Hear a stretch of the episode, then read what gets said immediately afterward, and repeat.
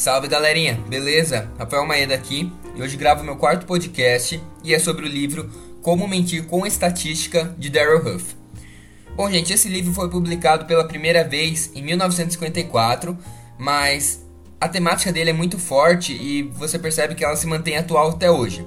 Que é basicamente como você pode estar tá utilizando os dados para favorecer uma perspectiva, é, como você pode estar tá enviesando alguma pesquisa ou manipulando os resultados uh, para estar tá se contribuindo e tirando proveito das informações, dos dados. Uh, como diz o mesmo uma citação aqui de Bill Gates na capa da edição aqui que comprei, a ediçãozinha azul, é um livro mais relevante do que nunca. Hoje em dia a gente fala-se fala -se muito sobre dados, é, tudo que você faz tem algum sistema captando e processando todos os dados e então é um livro que recomendo bastante devido a essa forte tendência.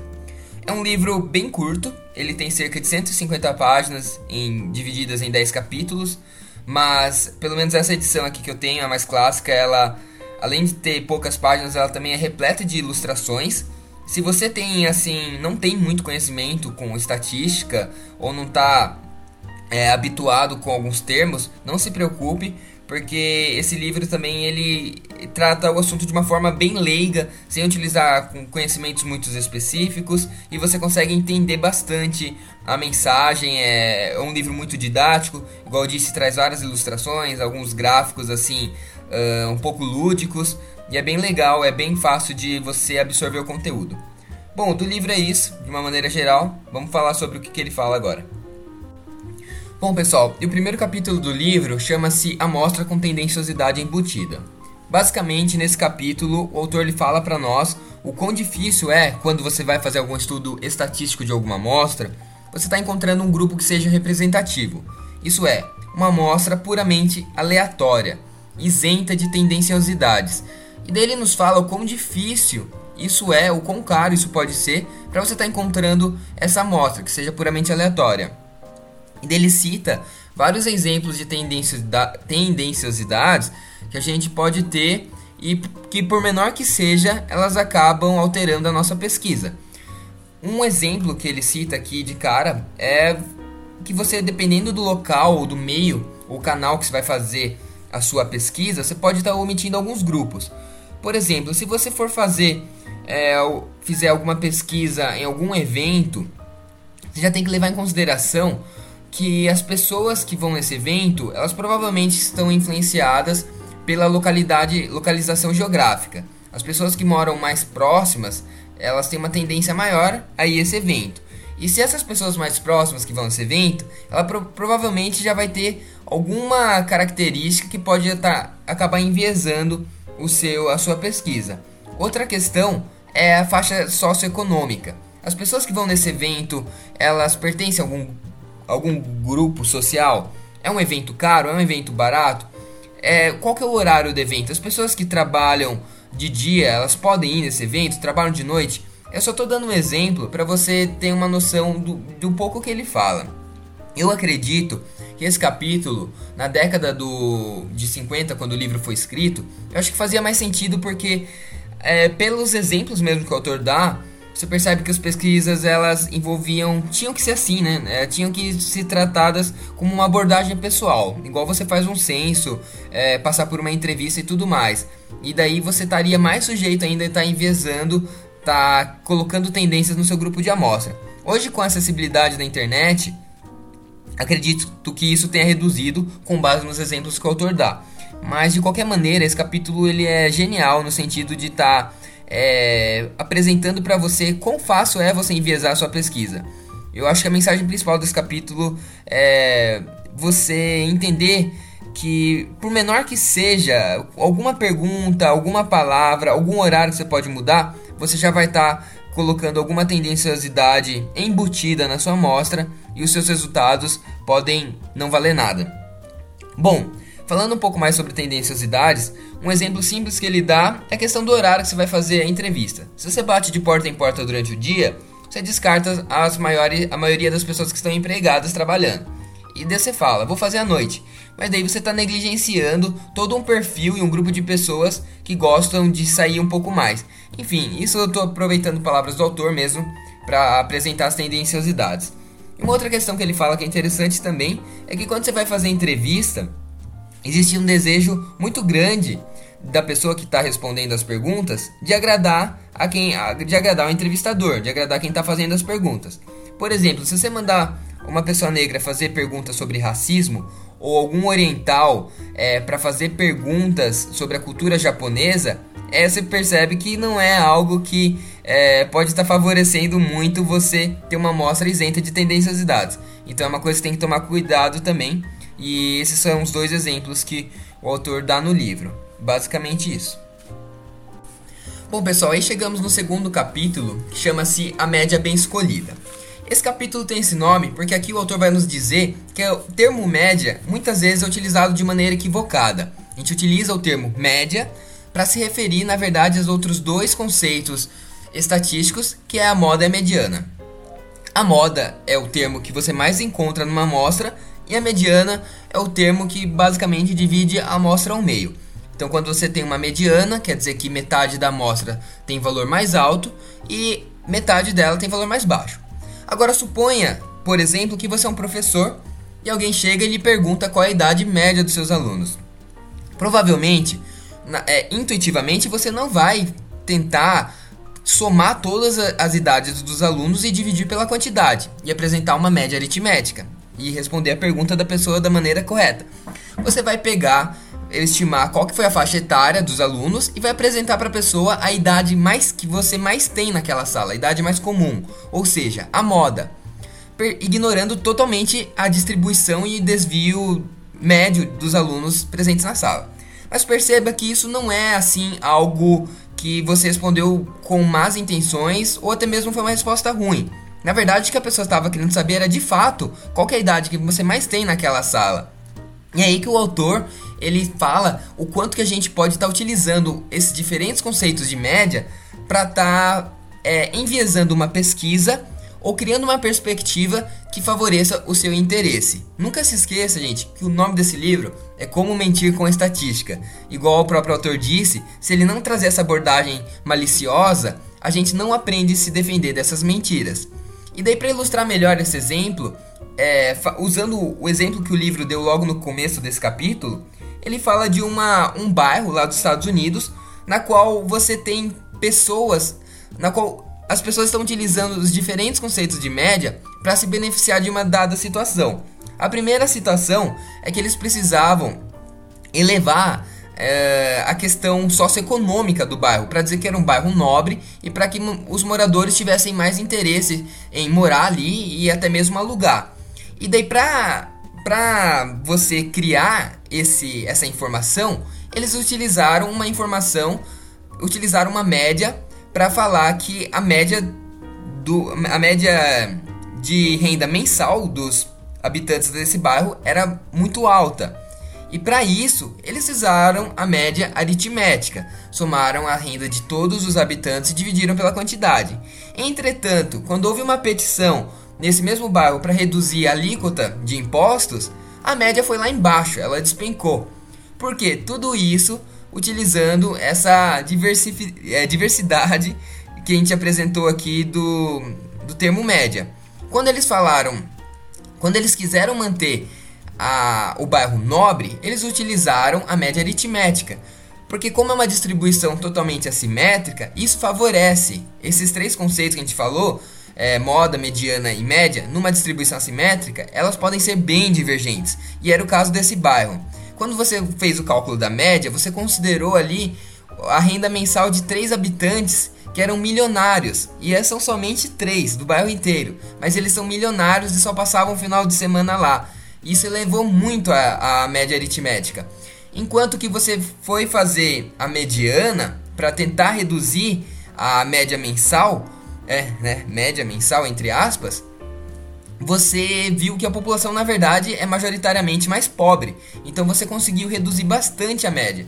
Então o livro nesse capítulo ele traz várias perspectivas, vários exemplos para mostrar como um simples detalhe do fato da palavra média, a gente usualmente está utilizando para abordar outros conceitos estatísticos, pode criar as lacunas para a gente estar tá utilizando os termos corretos e defender os nossos próprios interesses. Bom, pessoal, o terceiro capítulo chama-se Os Numerozinhos que Não Estão Ali. Nesse capítulo, o autor vai nos atentar a quão impreciso e a quão enviesada muitas vezes algumas colocações e resultados de pesquisa, sendo que a gente não para para analisar como as pesquisas foram feitas. Quais foram os procedimentos, quantas pessoas foram entrevistadas, é, qual que é o desvio que eu posso esperar dos resultados que essa pesquisa é, levantou. E esse, no caso, são esses dados que são chamados de numerozinhos que não estão ali. Não, não, são, não, não é apresentado para quem vai consumir daquela estatística, para a gente não poder estar é, tá avaliando quão bom e quão eficaz foi essa pesquisa. E daí ele traz um exemplo de uma pasta de dente, na qual teve uma vez que relatou uma propaganda que os usuários relataram que tiveram 23% menos cáries. Mas acontece que o grupo que essa pesquisa foi feita era diminuto, totalmente reduzido e estava sujeito a diversos acasos e outros fatores externos que qualquer variação positiva foi apresentada é, devido como resultado do uso dessa pasta de dente, sendo que não tem nada a ver. Então assim, uma, a principal ideia aqui é levantar e tá deixando nós atento o quão provável, fazendo análise de o quão provável é que o número apresentado por um teste represente de fato um resultado real e não algo produzido por acaso. E aí ele fala também de algumas outros, algumas outras informações. A gente pode se atentar também ao estar lendo uma estatística que no diz respeito à faixa de variações ou desvio médios, desvios da média apresentado. E daqui tem um outro exemplo também falando da, do tempo de leitura, estatura, é, tempo de leitura de crianças e estatura média de pessoas, que muitas vezes a gente acaba vendo alguma informação que determinada é, é esperado determinado padrão de altura numa pessoa, mas, mas sempre tem uma faixa de média. E aqui, no caso, quando a gente fala de tempo de leitura, os pais acabam ficando muito aflitos, achando que seu filho é um analfabeto e tudo mais, mas sendo que na verdade essas pesquisas é, demográficas envolvendo amostras grandes, elas sempre têm uma faixa de média muito grande e isso não é apresentado. E essa também é uma outra estratégia que muito muito utilizada assim no marketing para você estar tá se comparando com outras pessoas Sendo que na verdade, quando você faz uma análise comparando-se com a estatística levantada, você não está levando nada em consideração de uma faixa de média e de uma margem de erro que é esperado. E por fim, uma outra questão que é trabalhada nesse capítulo também é o uso de palavras abrangentes ou termos equivocados. Tudo isso para amenizar a imprecisão que a pesquisa levantou. Aqui a gente pode citar um exemplo que eu achei bem legal, é, que tem um, uma. Em 1948 foi publicado um anúncio é, de um grupo de companhias elétricas, no qual falava-se o seguinte: Hoje a energia elétrica está disponível em mais de 3 quartos das fazendas dos Estados Unidos. Ou seja, parece muito bom, parece que as companhias de luz estão realmente fazendo um ótimo trabalho, né? abrangendo, tornando-se disponível para mais de 3 quartos das, das fazendas dos Estados Unidos.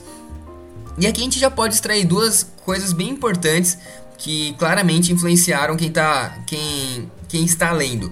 A primeira delas é falar da quantidade de. falar da parte que está disponível e não, no caso, indisponível. Por exemplo, essa notícia poderia ser tratada. Hoje, quase um quarto das fazendas dos Estados Unidos não tem energia elétrica disponível. Ou seja, é, você já chama mais atenção. Poxa, 25% não, tá, não tem energia elétrica disponível? Como assim, né? Você chamando atenção para o erro. E a outra questão é a palavra disponível. O que que para o autor ou para quem fez a pesquisa considera como disponível? Será que disponível é, por exemplo, passar uma rede elétrica a 100 km de distância? Passar 50 km de distância? Disponível seria é, você ter energia elétrica na sua casa e não está utilizando? O que, que é disponível? Provavelmente disponível, que é um termo bem tão abrangente, é quase que ali no limiar de você ter uma energia elétrica inacessível, mas que foi usada é, de maneira equivocada para favorecer a companhia elétrica dona do anúncio. O quarto capítulo chama-se Muito Barulho por Nada. Nesse capítulo a gente fala, ainda fala-se um pouco sobre pesquisa e do grau de precisão que é ocultada e que muitas vezes, devido a essa tamanha imprecisão, elas não conseguem estabelecer nenhuma conclusão porque não têm uma precisão considerável para as afirmações enganosas que elas possuem. Nesse capítulo fala-se muito do teste de QI, que é um teste para avaliar o raciocínio lógico, né? E fazendo comparações de que da, de quão de quão infundamentado é quando a gente fala que uma pessoa é mais inteligente que outra com base no teste do QI. Até mesmo porque em pequenas diferenças a, a diferença não resulta absolutamente nada, sem falar da tamanha faixa de variação que esse teste pode ter, dependendo das perguntas e circunstâncias que são aplicadas. Então aqui a gente também tem que tomar cuidado com relatórios. É, o capítulo fala, né, faz essa, é, é, tem essa mensagem central também, para a gente tomar cuidado com relatórios que tentam se basear em pequenas diferenças e tá omitindo é, a sua imprecisão para tentar fundamentar algumas afirmações que acaba apesar de estar tá fazendo bastante alarde, divulgando como uma diferença significativa, devido a, principalmente a ser uma diferença percentualmente falando ínfima, é, que não vai fazer nenhuma alteração. Além disso, também tem esse fator da imprecisão e por isso são pesquisas que acabam valendo por nada. Então por isso que esse capítulo é legal, porque ele tem esse nome. Muito barulho por nada. E daí tem um, uma frase que eu achei bem legal aqui, que ele cita no decorrer do capítulo, que ele fala que uma diferença só é uma diferença quando faz a diferença. Ou seja, é, isso é uma frase que é bastante desafiada por várias pesquisas e que tentam estar tá defendendo uma perspectiva e acabam relatando diferenças que não fazem a menor diferença. Bom, gente, agora eu vou falar do quinto e do sexto capítulo, que são dois capítulos que falam de gráficos e eles são bem curtos, então a gente pode falar de um gráfico de uma maneira geral. O primeiro deles é o gráfico exagerado, que é o quinto capítulo. Aqui ele é um capítulo bem específico voltado para gráficos, que fala de quão suscetível também são é, é, a manipulação de gráficos, assim, quando eu digo manipulação de gráficos, eu estou falando de uma edição visual mesmo. Ou seja, se você quiser causar um maior impacto, uma, uma maior impressão dos resultados de um gráfico, você pode estar tá alterando basicamente as proporções do eixo x e y para você ter um coeficiente angular da reta maior, fazer uma é, mostrar que ela está crescendo ou que é mostrando que o crescimento não é tão alto. Daí depende do seu interesse e também até mesmo cortando os gráficos, que dependendo da região que você corta um gráfico, as linhas que mostram algum crescimento podem parecer muito maior ou muito menor do que elas realmente são. Já o sexto capítulo, chamado A Figura Unidimensional, ele fala de um artifício utilizado por revistas principalmente, que é para aumentar o efeito de um gráfico. Que o que acontece? Que em vez de você é, é, ilustrar um gráfico com barras, Vamos supor que você queira mostrar o quão alto, é, quão grandes são as economias dos países. Em vez de você mostrar barras comparando ali os países, você pode criar uma figura, uma moeda, uma moeda tri tridimensional, uma moeda comprida. E daí muitas vezes quando você quer enfatizar o quão maior é um, a economia de um país com relação ao outro, você vai, já que você está fazendo uma brincadeira ali de estar tá representando o, o, gráfico de barras com gráfico de moeda, você aumenta a altura dessa moeda, aumenta a altura da ilustração. Só que como a gente está falando de figuras, né, é uma moeda, ela não é uma barra, a impressão que vai dar é que a economia de um país é muito maior que o outro. Ou seja, quando você está comparando algum crescimento, o desenho sofre uma alteração na altura final que trata que quando você visualmente falando, o efeito acaba sendo muito maior, porque na verdade você não vai estar tá aumentando linearmente a figura. Ela acaba representando um objeto tridimensional e por isso acaba elevando, é, aumentando de tamanho oito vezes e assim é uma ótima forma de estar tá exagerando a impressão. Imagine, por exemplo, que você queira falar o quanto que alguns países comem mais carne que os outros e você representa um boizinho. E daí você coloca um boi com altura X e um outro boi com altura 2x. Você está falando que um país come o dobro de carne que o outro. Mas quando você está desenhando um boi num gráfico, é, a impressão que vai dar é no mínimo que é 8 vezes maior. E aí é uma visão totalmente enviesada. E esse é um artifício que ele fala que foi utilizado e ainda é utilizado bastante por revistas. Particularmente, eu nunca vi tanto desenho assim, mas eu gostei da ideia e é bom a gente ficar atento com isso. Bom, pessoal, aí nós chegamos no sétimo capítulo, que é chamado O Número Semi-Ligado. Para mim é um dos capítulos principais e eu achei mais legal. É nesse capítulo que o autor ele vai nos falar o como é fácil você pegar um resultado que você obteve, levantar uma estatística de um determinado experimento com uma variável que não tem nada a ver e jogar como dentro de uma campanha de marketing ou dentro de um artigo é, para fundamentar alguma alguma conclusão que não tem nada a ver com os resultados que você obteve. Como exemplo disso, a gente pode citar, por exemplo, uma campanha na qual eu digo para você que eu tenho um antisséptico bucal que elimina 99% dos germes da sua boca. Você com certeza deve achar que o meu, meu antisséptico bucal é um dos melhores do mundo, mas na verdade, de todos esses germes que ele elimina, apenas uma pequena fração são os responsáveis por estar tá causando o mau hálito e os males bucais. Ou seja, eu levantei aqui, uma, eu fiz uma pesquisa, deu certo, meu antisséptico bucal realmente mata esses 99% dos germes da sua boca, mas tem uma coisa que você não sabe embutida, é que nem todos esses germes, eles são necessariamente os responsáveis pelas causas que você está buscando no meu produto. E aí você tem um pensamento é, equivocado em estar tá achando que ele é o máximo, ele é extremamente eficiente. Não. E aqui ele cita também vários outros exemplos, na qual ele vai chamar de é, exemplos mal associados, né? É, são essas associações que elas não são bem feitas porque você está associando uma causa com um número estatístico que ele não é responsável diretamente por ela. É por isso que ele chama de número semi-ligado. E a gente pode citar alguns exemplos aqui. O primeiro deles é se eu chegasse para você e dissesse que 80% das pessoas, veja bem, 80%, um número altíssimo, das pessoas que morreram nos Estados Unidos de pneumonia ou gripe está restrito somente a três estados. Você acharia provavelmente que esses são os estados mais frios, ou os estados com o sistema médico mais precário, mas não. O que aconteceu foi que nesses três estados houve registro mais houve mais registro de pneumonia, devido a leis estaduais que, que impõem ao hospital estar tá registrando essas doenças é, desse mesmo quadro. Ou seja, não é que nesses três quadros é, nesses três estados houve muito mais pneumonia do que os outros. Não, nesses três estados apenas houve mais registro porque era obrigatório, é uma lei estadual.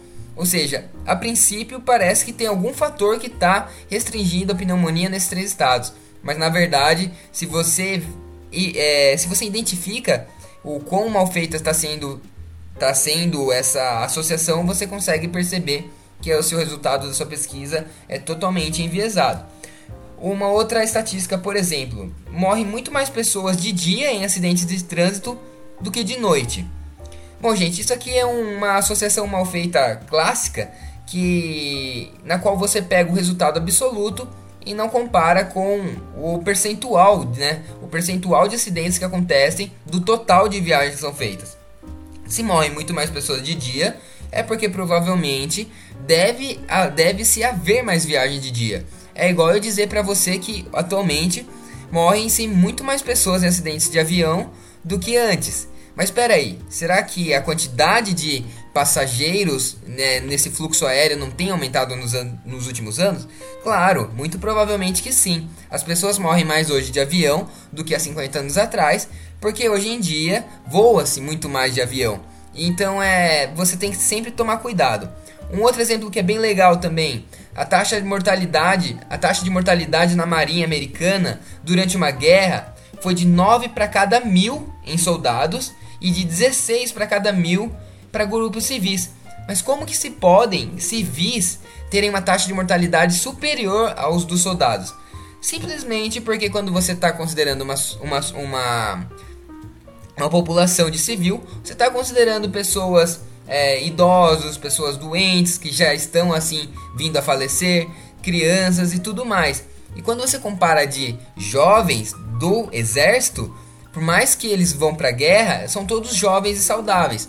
Então existe essa diferença que acaba influenciando o seu resultado, que é a mesma coisa porque eu disse lá no começo do antisséptico bucal. Você tem que sempre se perguntar por que e como que essa estatística ela foi levantada. Será que tem algum outro fator externo que eu não estou conseguindo enxergar? Será que essa variável que a minha pesquisa validou, ela é diretamente responsável pela causa? Muito provavelmente que não, e é por isso que a gente tem que tomar cuidado. E aqui ele encerra esse capítulo fazendo até uma trazendo mais uma um exemplo de comparação que é o antes e o depois. Quando você fala antes tal coisa, é, você fala que antes um fato acontecia e depois você vai comparar o fato, muito provavelmente você vai estar negligenciando uma série de fatores externos que não foram levados em conta. E o autor até fala que mesmo em fotografia, em, em fotografias, desculpa, é, quando você vai comparar, por exemplo, um cabelo de uma mulher antes e depois, pode ter certeza que esse depois no cabelo dela foram colocadas muito mais coisas além de simplesmente da, da tinta, sei lá. Tem questões de fotografia, sombra, iluminação, posição, uma série de outros fatores que podem estar influenciando. Lembre-se sempre, igual eu disse, que o autor sempre trata os assuntos com malícia. Ele vai trazer exemplos de alguns artigos, fotografias que, foi, que foram publicados de maneira errada em alguma revista, jornal e é por isso que ele sempre traz esses exemplos voltado para a revista. Mas a mensagem principal desse capítulo é você realmente tá se perguntando o quão direto é, é as validações, o quanto que os números que foram levantados por uma pesquisa realmente eles podem estar diretamente relacionados com a causa. E se não sou eu que acabo imaginando ou sendo influenciado por esse resultado para estar tá fazendo e criando essas má associações. Bom, o próximo capítulo chama-se O Post-Rock está de volta. Esse oitavo capítulo você pode ficar um pouco confuso ao ler ao título, mas logo você descobre que post-rock é um termo utilizado em estatística para quando você comete uma falácia lógica em estatística e faz uma tira uma falsa conclusão de dois fatos. E quando que você está cometendo esse post-rock? É quando acontece um fato B e acontece o fato A logo após B, e daí você conclui que foi o fato B que causou o fato A, simplesmente porque B aconteceu antes de A. Ou não necessariamente um ter acontecido antes de outro, mas quando você imagina que A causa B e você deixa de lado qualquer outro fator externo é, fora de, de questão sem parar para analisar se existem outras variáveis que podem estar interferindo. E daí aqui ele traz uma atenção especial a, a, esse, a essa falácia lógica, né, que você está ignorando totalmente o que acontece é, entre a causa e o efeito e que a causa poderia ter sido uma outra e não necessariamente a que você imagina. Vamos supor que você queira provar, por exemplo, que os alunos fumantes vão pior na faculdade. E daí você faz uma pesquisa é, mapeando todos os alunos que são fumantes e todas as notas deles. E pronto, você chega a uma conclusão verídica de que os alunos que fumam vão mal na faculdade. Mas espera aí, será que o fato A causou o fato B? Será que os alunos fumam e porque eles fumam eles vão mal na faculdade? Quem diz e quem garante que não é o contrário? Quem garante que os alunos que vão mal acabam se tornando mais ansiosos e por ficarem mais ansiosos, eles acabam fumando mais. Ou pior, quem diz que os alunos que fumam têm um perfil, vou deixando totalmente de lado qualquer preconceito ou estereotipagem, mas vamos supor que os alunos que fumam têm um perfil e esse perfil são de pessoas que não costumam estudar muito mesmo e por isso vão mal. Ou seja, tem uma série de fatores que são deixados de lado simplesmente porque você presumiu antes e equivocadamente que os alunos que fumam vão mal na faculdade. Isso você cometeu porque você estava querendo provar isso, mas acabou deixando de lado outros fatores. Bom, gente, a mensagem desse capítulo é basicamente isso. Ele cita outros exemplos que o posto rock é cometido, mas é legal que é um termo estatístico e você aprende isso e vê como isso pode ser útil no seu dia a dia ao estar tá averiguando essa causa de é, causa e consequência direta e quanto que muitas vezes a gente acaba deixando de lado outros fatores que podem estar influenciando nesse processo. Bom, pessoal, e nós chegamos no nono capítulo que é chamado Como Estatisticular. Basicamente, estatisticulação é quando você dá informações erradas ou enviesadas ou defendendo alguma perspectiva do seu interesse usando estatística. E sim, é exatamente de estatisticulação que a gente veio falando, falando o livro inteiro. Então esse capítulo vai ser basicamente algum resumo, ele comenta de uma maneira geral como você fazer isso, citando vários casos, mas é basicamente um resumo de todos os outros capítulos que a gente já falou. É, eu não vou ficar falando, repetindo tudo, todas as, os, é, as estratégias que ele, que ele cita aqui, mas ele fala algumas coisas novas, é, principalmente com relação a percentual, né? Ele apresenta uma nova perspectiva e ferramentas assim equivocadas para você estar tá manipulando dados percentuais, como por exemplo você está mudando, é, mudando a base para fazer o cálculo de um percentual. Vamos dar, vamos dar um exemplo aqui que você quer falar de algum desconto que você está querendo dar no seu produto. Em vez de você dar o desconto do percentual de quanto o preço era, você dá o desconto do percentual de quanto o preço vai ficar. Isso vai parecer que o desconto que você deu foi muito maior. Ou você utilizar médias de maneiras equivocadas, é, fazer alguma comparação com dados que não tem nada a ver, enfim, todas as outras coisas que a gente já citou nos outros capítulos. E uma nova ideia aqui que ele apresenta que é, engra é engraçado, é, é bem simples e pode influenciar muito também. E é quando você for querer apresentar, por exemplo, um dado de uma população muito grande, em vez de você simplesmente falar o valor dela, você mostra o quanto ela é grande se comparada a de outros estados. Então, vamos lá, eu quero mostrar, impactar para você quão grande é a quantidade de pessoas analfabetas no Brasil, e eu falo que ela é equivalente à população inteira do Amazonas, é, mais a população do Acre, ali na região norte. Você vai, primeira coisa que você já vai falar é, caramba, é igual, é a mesma população de dois estados.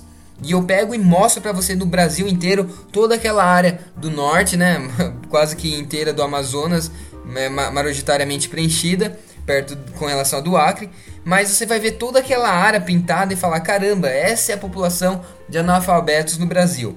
Que é um, com certeza corresponde a uma área muito maior se você for ver o quanto que esse percentual significa, significa da população inteira do Brasil. Isso é porque, além do Amazonas ser muito grande, ele não tem uma população baixa. Ou seja, isso aqui é uma ferramenta que você pode não está necessariamente usando somente para mapas, mas para fazer comparações assim equivocadas que as pessoas não vão acabar analisando muito bem e visualmente elas parecem ser muito maiores do que realmente são. Bom, gente, mas desse capítulo mesmo, igual eu disse, ele é como se fosse um resumo de todos os outros capítulos. É, acredito que não tenha mais nada assim para falar, com exceção dessa ideia aí do mapa que eu citei agora e de algumas mudanças de bases equivocadas que são feitas para você fazer, fazer e apresentar cálculos percentuais, mas é basicamente isso. Bom pessoal, aí então finalmente chegamos no décimo capítulo, décimo e último capítulo, que é chamado Como Contestar Estatística. Bom, aqui o autor ele vai trazer um resumo de como você pode estar tá contestando as estatísticas para estar tá averiguando o seu resultado e tudo mais. Bom, ele fala de várias coisas, é, dá várias ideias, dá exemplo de várias pesquisas, retoma alguns capítulos anteriores, mas eu consegui resumir aqui em sete pontos. Para mim foi o que ele mais acabou discorrendo nesse capítulo e eu vou resumir através desses sete.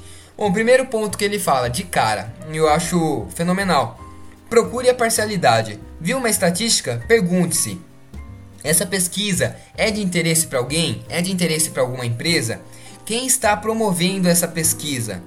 Né? É, esse primeiro ponto já.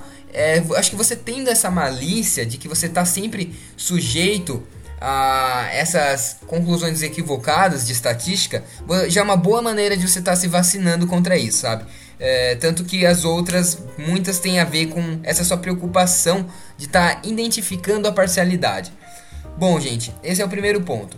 Segundo ponto que foi muito falado no primeiro capítulo: procure tendenciosidade. Gente, a seleção de dados favorece alguém?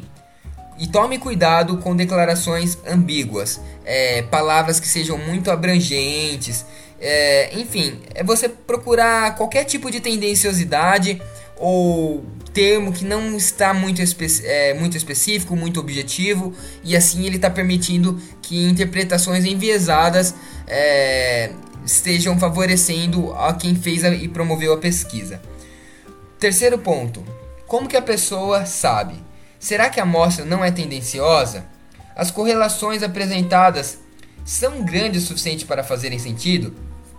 Isso a gente já disse em outro capítulo também, mas Muitas vezes as correlações entre as variáveis é, pesquisadas, validadas, não tem nada a ver, e os resultados também, percentualmente falando, não significam praticamente nada, principalmente quando você considera um desvio médio de uma pesquisa imprecisa.